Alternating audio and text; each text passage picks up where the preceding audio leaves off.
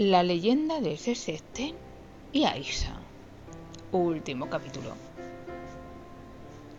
Empezó a golpear todo el interior de la cueva, tanto que el estruendo sonaba por la boca de los siete túneles. Después, después de calmarse, comenzó a planear cómo entregar la moneda para liberar a Aisha pues el demonio la tenía presa. Hay tres posibilidades, pensó. La muerte de Aisa, mi muerte o el amor. Porque pactar con el diablo nunca sale gratis. Ahondando en la moneda, ¿qué es lo más poderoso? El amor el amor tenía un poder que el diablo aborrecía, un poder sobrenatural. Pero la cuestión no era esa. La cuestión era cómo entregar la moneda al diablo como pago por la libertad de su amada. La rata, su fiel compañera, era como si fuese un perro pero el amor por Aisa merece la muerte de su leal compañera. ¿Cuántos humanos prefieren a sus mascotas que a un hijo? Aisa es un mar de dolor que costará la muerte de cientos de niños. Pero, ¿qué hacer? Ya lo hizo. Es un monstruo yo les traje niños para alimentarla. Pensó en su leal compañera la rata y le hizo un atillo con una nota.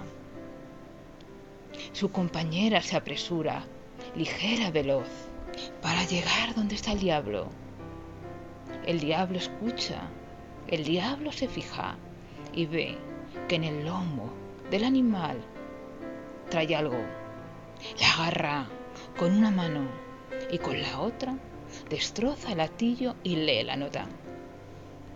Diablo, soy un ser que con el tiempo se transformó en un monstruo, pero mi alma está perdida. Ya no a su cuenta, sino a la de Isa.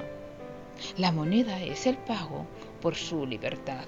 Y la rata su desayuno por su amabilidad. Silencio. Y después del puente sale un unillo atroz, agudo. Es de la rata que está siendo devorada por el diablo, siendo la moneda de cambio por la libertad de Aisa. Entonces el ser derrama una lágrima y esboza una sonrisa. Por fin ha conseguido la libertad de Aisa, pero para ello ha sacrificado a su fiel amiga. El sacrificio de la rata les hizo unirse en amor. Entonces Aisa les concede el don de la inmortalidad. Desde entonces, cuando un niño desaparecido